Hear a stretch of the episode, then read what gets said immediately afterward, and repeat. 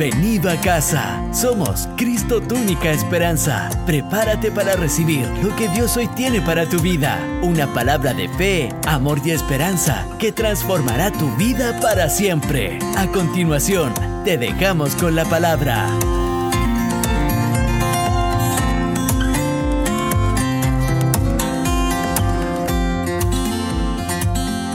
Amén. ¿Cuántos han venido a escuchar una palabra del Señor? Creo con todo mi corazón que el Señor te quiere hablar esta, esta mañana y quiero que abras tu corazón para oír la voz del Señor. Amén. Le puse como título a este mensaje Sueños y Pozos. Diga conmigo, sueños y pozos. ¿Cuántos han tenido algún sueño alguna vez? No cuántos tienen sueño ahora, que más de alguno debe tener sueño. ¿Cuántos tienen sueño? O sea, bien. Sabanás no te dejó estar en la cama, sino que llegaste acá, muy bien. Pero no estamos hablando de tener sueño, sino que cuántos han tenido un sueño alguna vez. ¿Cuántos cuando pequeños comenzaron a tener un sueño? ¿Cuántos de los que están aquí tienen sueños de Dios? Y quiero decirte algo esta mañana, Dios tiene un sueño para ti. No me escuchaste, Dios tiene un sueño para ti. Y no solamente Dios quiere que vivas en un sueño, sino que Dios quiere utilizar ese sueño para llevarte a un destino. Dios ocupa los sueños para llevarnos a los destinos. Mi preocupación es que no vivamos en el sueño, sino que vivamos en el destino y en el propósito que Dios tiene para cada uno de nosotros. Esta sociedad nos hace soñar fácilmente, pero es muy fácil la línea es muy delgada de vivir en el propósito de Dios y vivir un sueño o una utopía.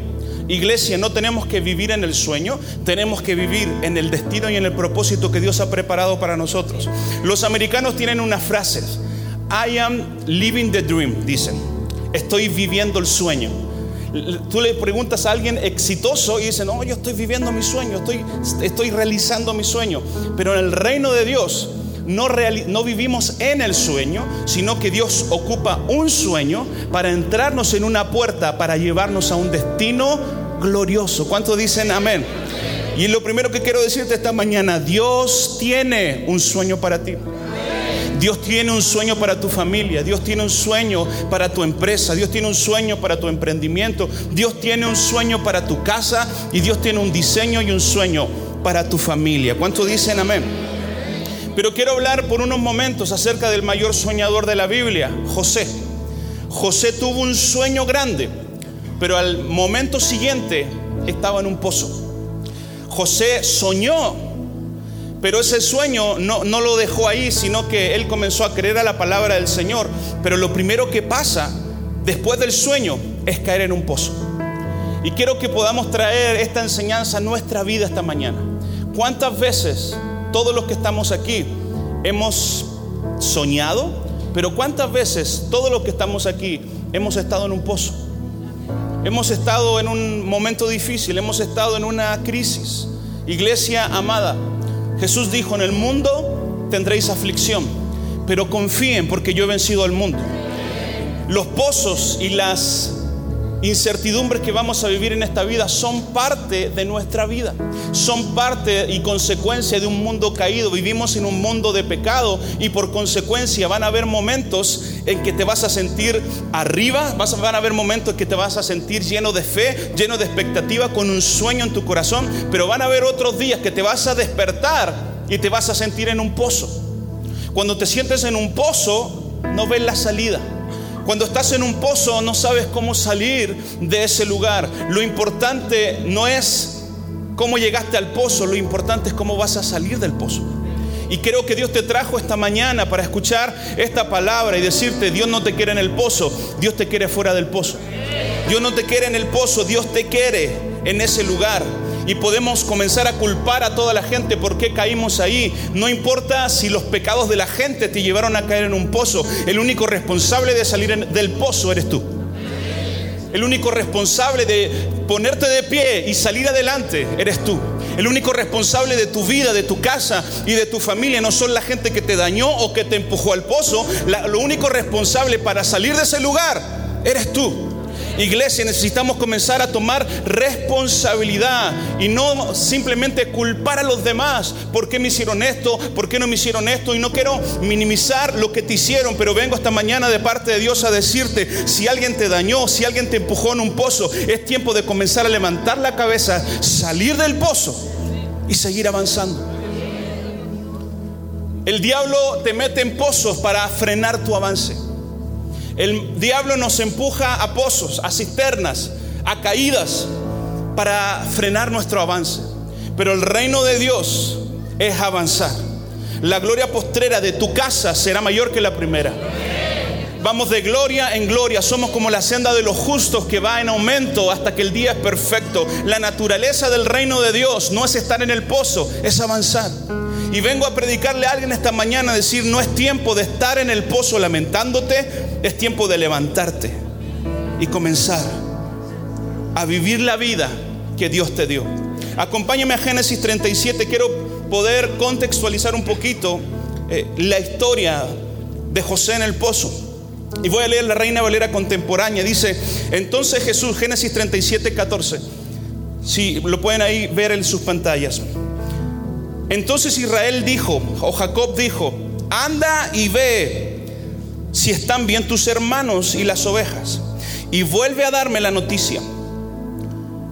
Y lo envió Israel desde el valle de Hebrón, y José llegó a Siquén. Mientras José andaba errante por el camino, un hombre le halló y le preguntó, ¿qué buscas? José respondió, estoy buscando a mis hermanos. Por favor, hazme saber dónde están apacentando. Y aquel hombre le respondió, ya se fueron de aquí, pero los oí decir que iban a Dotán. José fue entonces en busca de sus hermanos y los encontró en Dotán. Cuando ellos lo vieron de lejos, diga conmigo, de lejos, antes que él se acercara, hicieron planes contra él para matarlo. Se dijeron el uno a otro, miren, aquí viene el soñador Vamos, matémosle ya, echémosle a uno de los pozos y digamos que alguna bestia se lo comió. Y vamos, y, y vamos a ver qué pasa con sus sueños. Pero Rubén al oír esto lo libró de sus manos y dijo, no lo matemos. Además, para librarlo de, su sus manos y hacerlo volver a su padre. Rubén les dijo, no derramen sangre, arrójenlo en un pozo que está en el desierto, pero no les pongan la mano encima. Así que cuando José llegó donde estaban sus hermanos, ellos le quitaron su túnica, la túnica de colores que llevaba puesta, y por la fuerza lo arrojaron en el pozo. Estaba seco y no tenía agua. Todos conocemos bien la historia. Antes de que pasara toda esta historia, es cuando José cuenta sus sueños. No solamente José soñó, sino que José contó sus sueños. Y quiero por un momento hablar de por qué José llegó al pozo. Quiero hablar por un momento de cuál fue la razón por la que José eh, llegó al pozo. escúcheme bien, yo escribí esto. Si queremos saber cómo salir de los pozos esta vida, es importante comprender cómo caímos en ellos. Si quieres salir del pozo, tienes que identificar y saber cómo llegaste a ese lugar. Yo no sé todos los que están aquí, pero ¿cuántos concuerdan conmigo que en algún momento de la vida dijimos esto o exclamamos esto? ¿Cómo llegué aquí? Pastor, yo estaba bien. Iba a mi familia bien, iba a mi, negocio bien, iba a mi trabajo bien, pero algo pasó y de repente me veo encerrado en un pozo.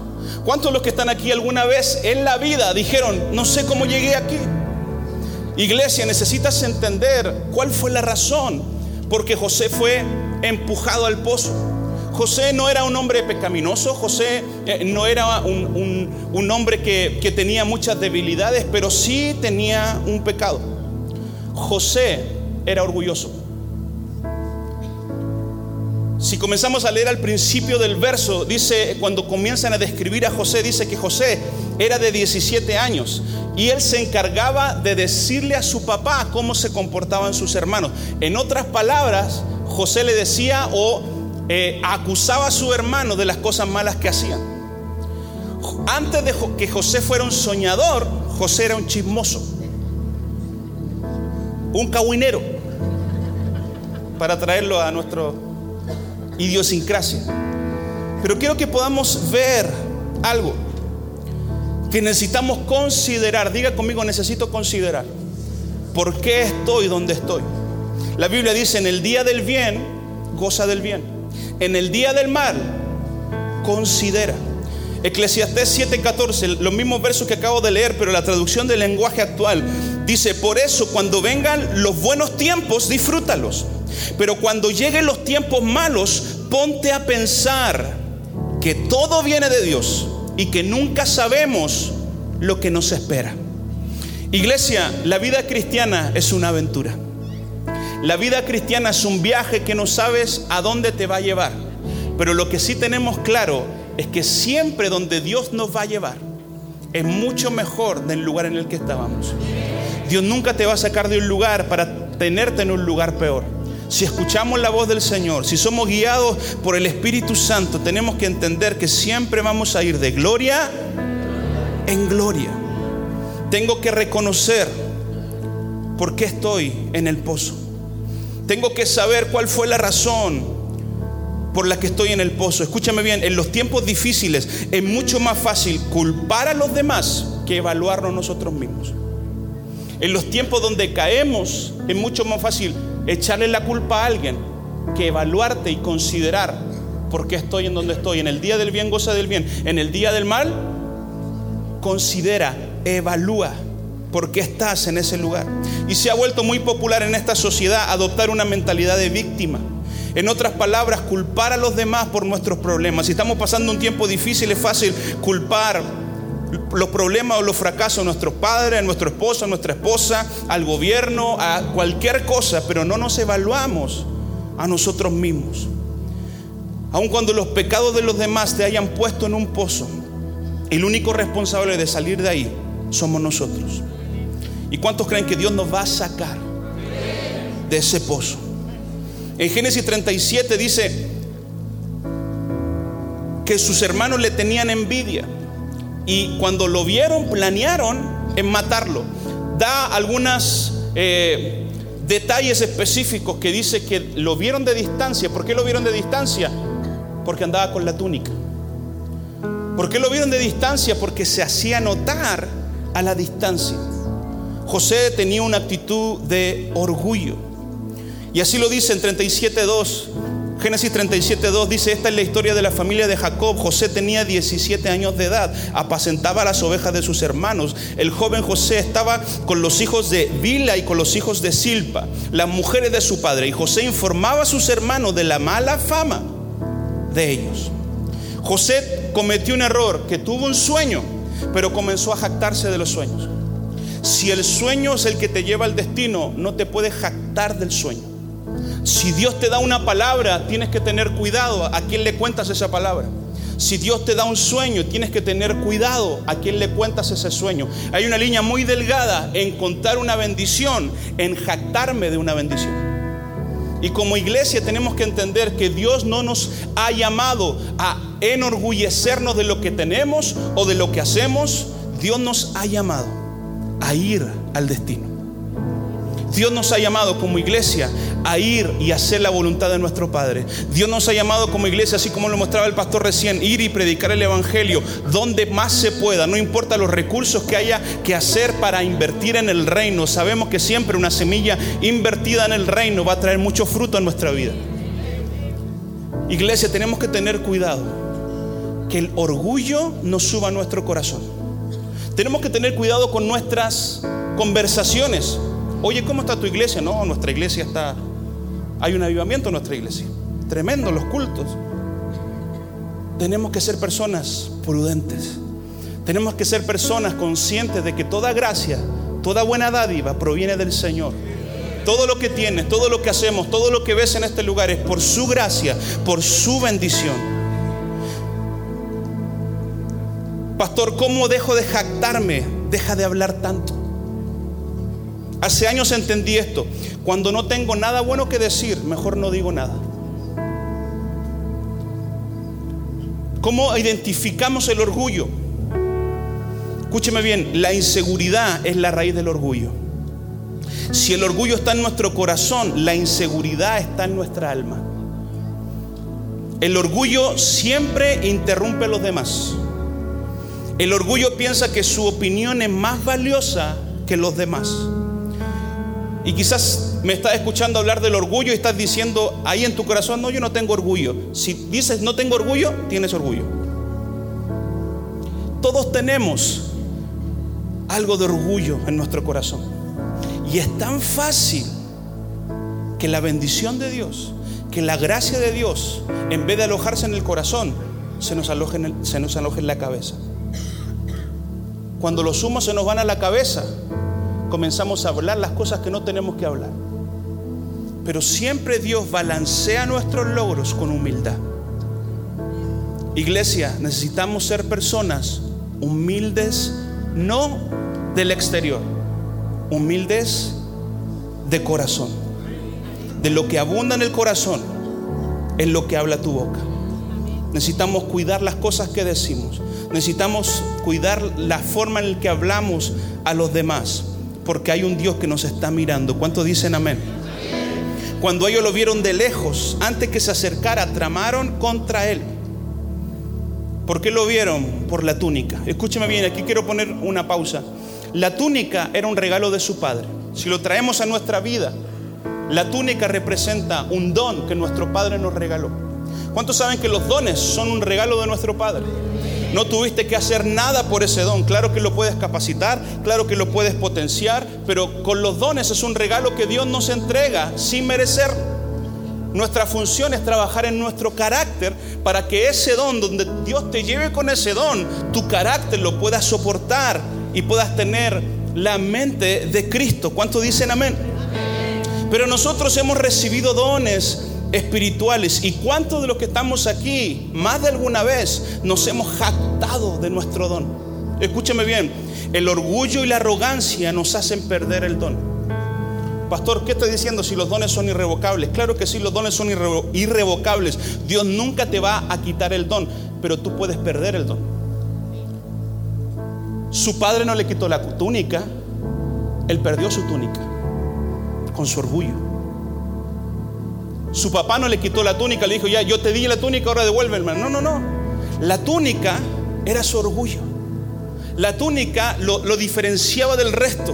Escúchame bien, cuando Dios pone una túnica de colores para ti, no es para jactarte, es para que tengas favor y gracia, para abrirte camino donde otros no tienen camino. La túnica es el favor de Dios sobre tu vida. La túnica es el don de Dios sobre tu vida. Iglesia, no te jactes del don, cuida el don. Porque el orgullo nos puede hacer perder la túnica. Dice que lo echaron al pozo y le quitaron qué cosa? Su túnica. Cuida la túnica.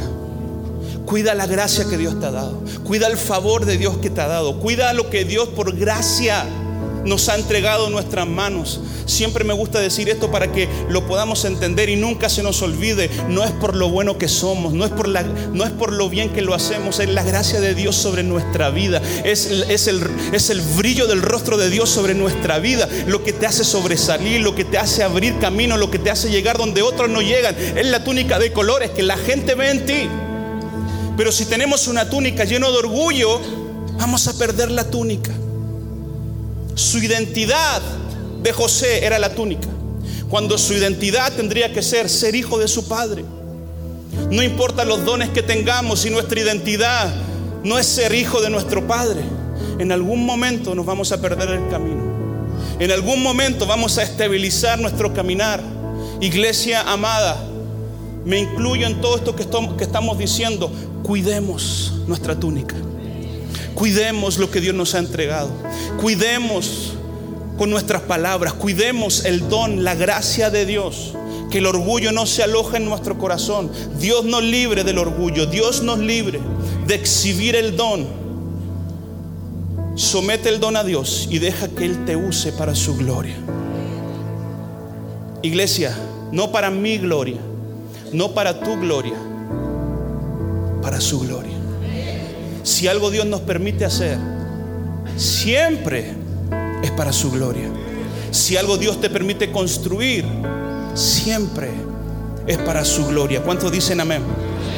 José cayó en el pozo y cuando cayó en el pozo le vinieron muchos pensamientos. Lo primero que le vino fue acusación, la acusación del pozo. San Juan 3:17, la Reina Valera contemporánea, dice, porque Dios no, no envió a su Hijo al mundo para condenar al mundo, sino para que el mundo sea salvo por él. Iglesia, Jesús no vino a condenarte porque ya estabas condenado. Jesús no vino a condenarnos porque ya estábamos condenados. Todos estábamos exiliados, destituidos de la gloria de Dios. Pero por su gracia Él vino a darnos vida y vida en abundancia. Jesús no vino a condenarte, Él vino a salvarte. Jesús no vino a juzgarte, Él vino a sanarte. Él vino a abrazarte, Él vino a decirte, no importa lo que hayas hecho, yo te puedo sanar.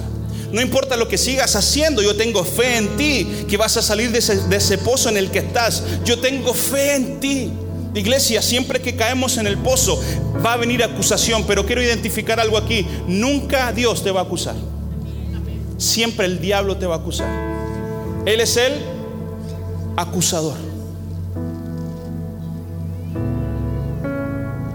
La naturaleza de acusación no viene de Dios, viene del diablo. Siempre que venga a querer venir acusación en el pozo, recuerda que Dios no vino, no envió a su Hijo al mundo para condenarlo ni para acusarlo. Él vino para salvarlo. Número dos, la mentira del pozo. Cuando caemos en los pozos, cuando caemos en la trampa del enemigo, cuando caemos en pecado, cuando caemos, va a venir mentira a nuestro corazón para que el, diablo va a fabricar toda una película para que te la creas en la mente. Escucha, si siempre digo esto, el diablo no sabe pelear, lo único que sabe es mentir. Por eso la Biblia dice, resistan al diablo y él huirá de ustedes. Satanás miente tan bien que fabrica evidencia para respaldar su mentira. Pastor, ¿qué me está hablando? Génesis 37, 31 la Reina Valera contemporánea, después que sus hermanos hicieron lo que hicieron, volvieron a su casa. Entonces ellos tomaron la túnica de José, degollaron a un cabrito y con la sangre tiñeron la túnica. Y enviaron la túnica de colores a su padre, se la presentaron y dijeron, esto es lo que hemos hallado. Fíjate si es o no la túnica de tu hijo. Cuando Jacob la reconoció, él dijo, es la túnica de mi hijo. Alguna mala bestia se la comió José ha sido despedazado. Tengo una pregunta. ¿Sus hermanos le dijeron que una bestia se lo había comido? Ellos presentaron una evidencia falsa. Y esa evidencia falsa hizo en la mente de su padre crearse una mentira. Escúchame, que lo, lo creyó por 22 años. Vivir una mentira como, como que si fuera una verdad, va a secar nuestra vida. Siempre el diablo va a querer seducirte con mentira. Siempre el diablo va a querer fabricar mentira. Va, aún va a fabricar la evidencia falsa para que de tu boca saques tus propias conclusiones. Cuando estamos en el pozo, necesitamos aferrarnos a la única verdad verdadera Jesús salva, Jesús transforma y Él tiene pensamientos de bien y no de mal para mi vida. Iglesia, no te creas las mentiras del diablo. Pastor, ¿cómo lo traigo a mi vida? ¿Cómo, cómo el diablo pone evidencia falsa? Mucha de esa evidencia falsa la encontramos en las redes. Mucha de la evidencia falsa la, leemos en un WhatsApp. Te voy a decir cuál es una evidencia falsa. ¿Tienes problema en tu matrimonio? Para despejarte de tu matrimonio te metes al gimnasio. En el gimnasio comienzas a conocer a alguien que tiene los mismos gustos que tú tienes. Disfruta el gimnasio como tú lo disfrutas. En ese momento el diablo comienza a generar una evidencia falsa y decirte, te equivocaste al casarte con tu esposa. Esta es la mujer que yo tengo para ti. Nadie te lo dijo, pero tú en tu mente te pasaste una película y esas películas van creando evidencias falsas. Y escúchame bien, cuando queremos hacer el mal, aún nos creemos nuestras propias mentiras. Cuando queremos hacer el mal, aún nos pasamos películas que no existen, pero que el diablo permite que tu mente las pueda codificar y puedas sacar tus propias conclusiones. Dios no se equivoca. Dios no cambia. No te equivocaste al casarte. Necesitas decidir restaurar tu matrimonio y seguir adelante en Cristo Jesús. Otra evidencia falsa, no estoy disfrutando mi, mi trabajo. Creo que hay un mejor trabajo para mí. Y comienzas a, a juntar cables y comienzas a pasarte una película, te sales de tu trabajo sin tener nada. Y después quedas sin trabajo, nadie te contrata y luego te enojas con Dios porque te sacó de tu trabajo. Cuando fuiste tú en tu mente que te creaste una película. ¿Qué quiero decir con esto? Cuando estamos en momentos de vulnerabilidad, no es tiempo para ponerte a pensar, es tiempo para ponerte a orar.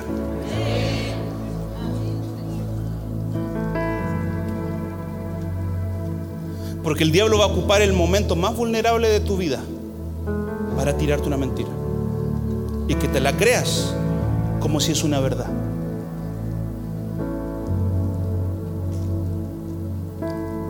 Jezabel ocupó el momento más vulnerable de Elías para atacarlo. En momentos vulnerables, escúchame bien, no es tiempo de escuchar consejos de todo el mundo. Es tiempo de escudriñar la palabra del Señor, que es la verdad. Pasar tiempo en la presencia del Señor y dejar que el Señor te saque de ese lugar. Dios nunca te va a acusar, Dios nunca te va a mentir. Pastor, ahora, ¿cuál es el propósito de pasar un pozo? Si estaba soñando y ahora estoy en un pozo. Si me dieron una palabra o si escuché una palabra el domingo pasado y me fui con esa palabra en el corazón. El problema de los soñadores que tienen el sueño que va a venir mucho tiempo allá, Dios te lo permite ver, pero lo quieres ahora. Y como lo quieres ahora, comienzas a tomar atajos, que esos atajos te van a llevar a frustrarte, y te van a llevar a salirte del propósito de Dios. Cuando Dios te permita ver algo, no es simplemente para que comiences como un, a hacer un berrinche espiritual, decirle, no, tú me lo prometiste, tú me lo hiciste, tú me lo vas a dar. Siempre que Dios te permite ver algo, luego van a venir pruebas para aprender paciencia, para aprender dependencia del Señor. No es que Dios no es que los sueños de Dios no eran real, eran real y usted lo sabe a través de la palabra, todos los sueños de José se cumplieron, pero no era el momento en que esos sueños se cumplieran.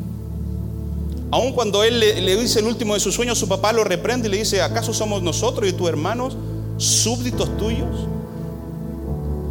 Entendemos por la palabra que al final todo pasó como José, como José vio el sueño, pero no era el momento ni la forma de contar el sueño.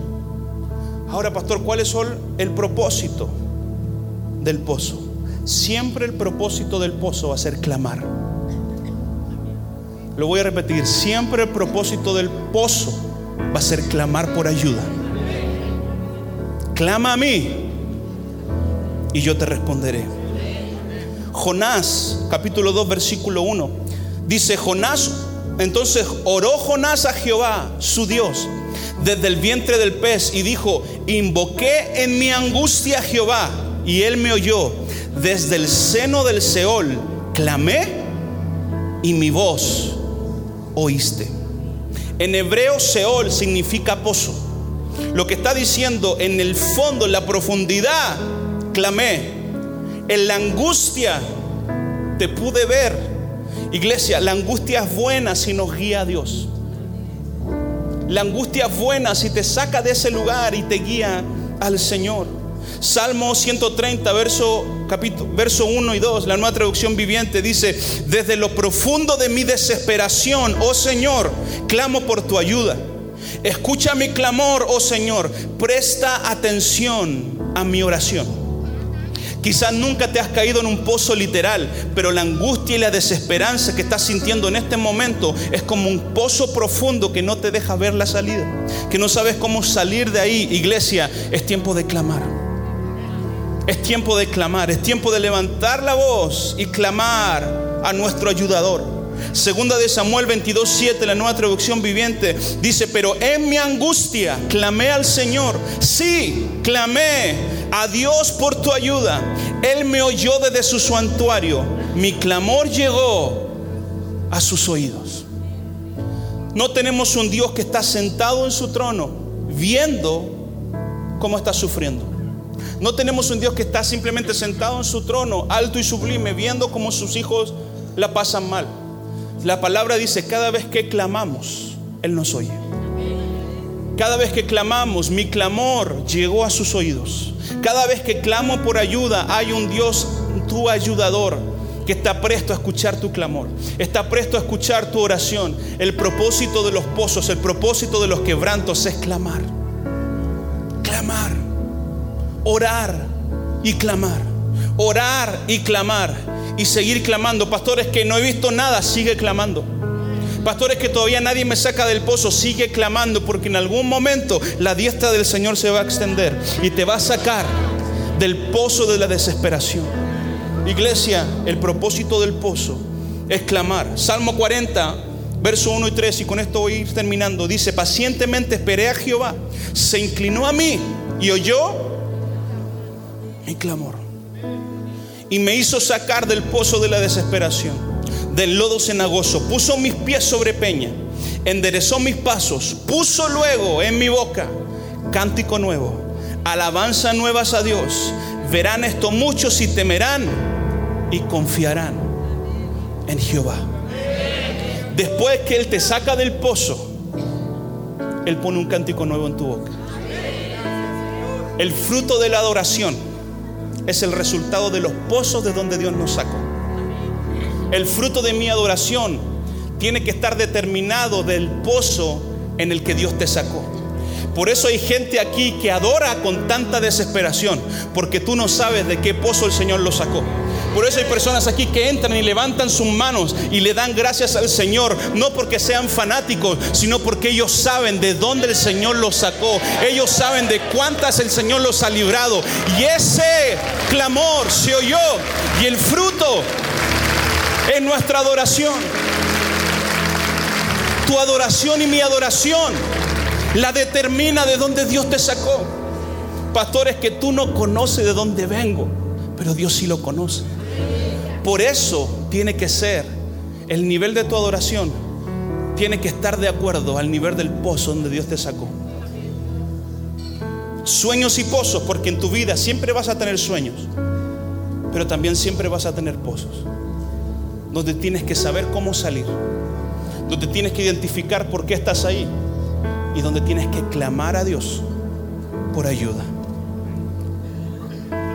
Las personas que son cíclicas y que no salen de los ciclos perversos en los que están, son personas que no piden ayuda. No tengan miedo de pedir ayuda. No tengan miedo de confesar una tentación. No tengan miedo de confesar un pecado. Porque siempre el Señor nunca te va a juzgar. Siempre va a ver cómo, de qué forma te ayuda.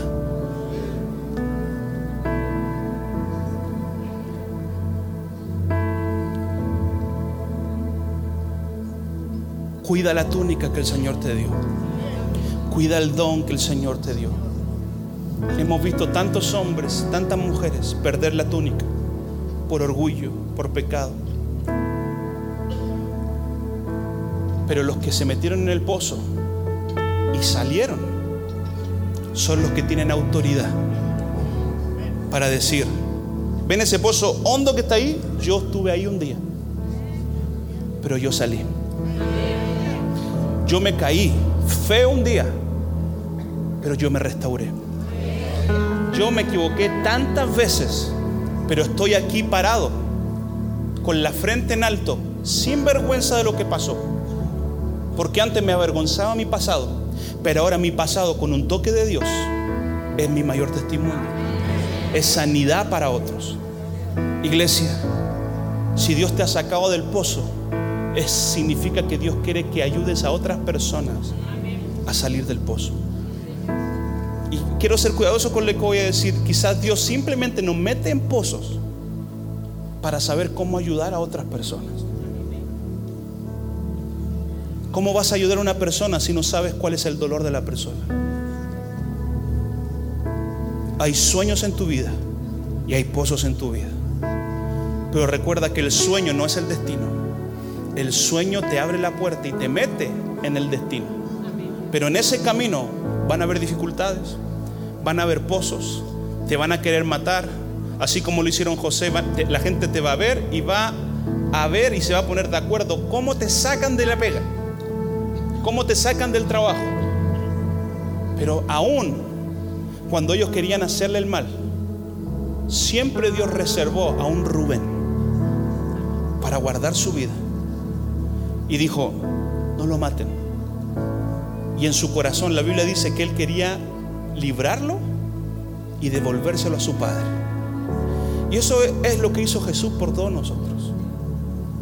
Nos libró para devolvernos a nuestro Padre, para tener una conexión directa, una relación directa con un Padre bueno.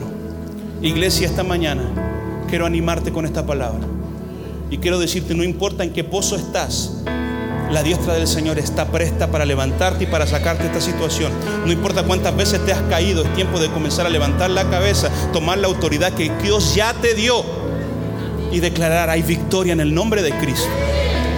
Es tiempo de comenzar a adorar al Señor como nunca antes, porque Él nos ha sacado de tantos pozos, Él nos ha sacado de tantas, y Dios ha sido bueno con nosotros. Van a haber sueños, pero también van a haber pozos. ¿Cómo reaccionamos a los desafíos que esta vida nos enfrenta? Es lo que determina cuál va a ser nuestro destino. Iglesia, usted y yo tenemos las mismas dificultades que el mundo tiene. Pero ellos no tienen a Cristo. No conocen cómo salir del pozo. Por eso hay personas que viven en depresión.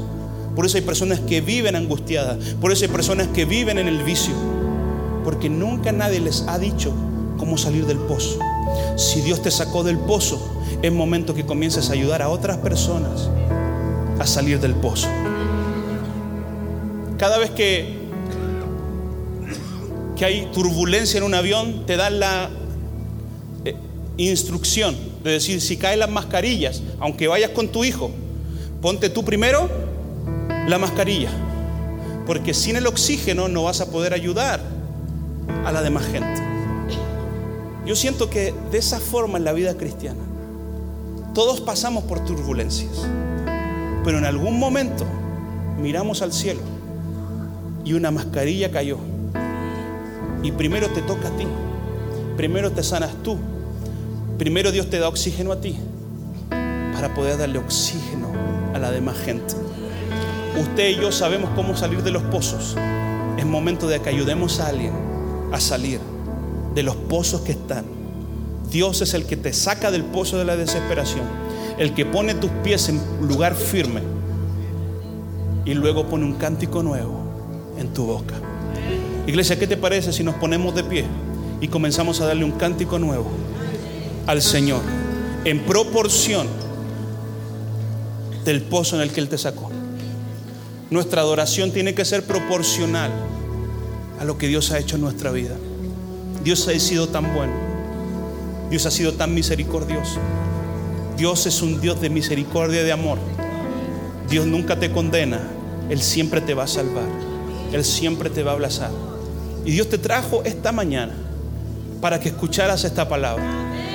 Iglesia, cuida la túnica que Dios te dio. Cuida el don que Dios te dio. No te jactes del don. Y es tiempo de en medio del pozo mirar a Dios. Dios no dejó a José en el pozo. Dios no dejó a Daniel en la fosa de los leones. Dios no dejó a Cristo en la tumba. Si Él no los dejó a ellos, tampoco te va a dejar a ti. No sé cuál es el problema en el que estás, no sé cuál es el pozo en el que estás, pero sí sé al Dios que servimos y que Él es suficiente. Quizás es un pozo de vicio, quizás es un pozo financiero en el que estás que no sabes cómo salir, quizás es un pozo de depresión. No sé cuál es el pozo en el que estás, lo único que sé que esta mañana el brazo de Dios está extendido hacia nosotros para tomarnos de la mano y sacarnos del pozo. Gracias por compartir con nosotros. Esperamos que hayas sido bendecido por esta palabra. Siempre serás bienvenido a casa.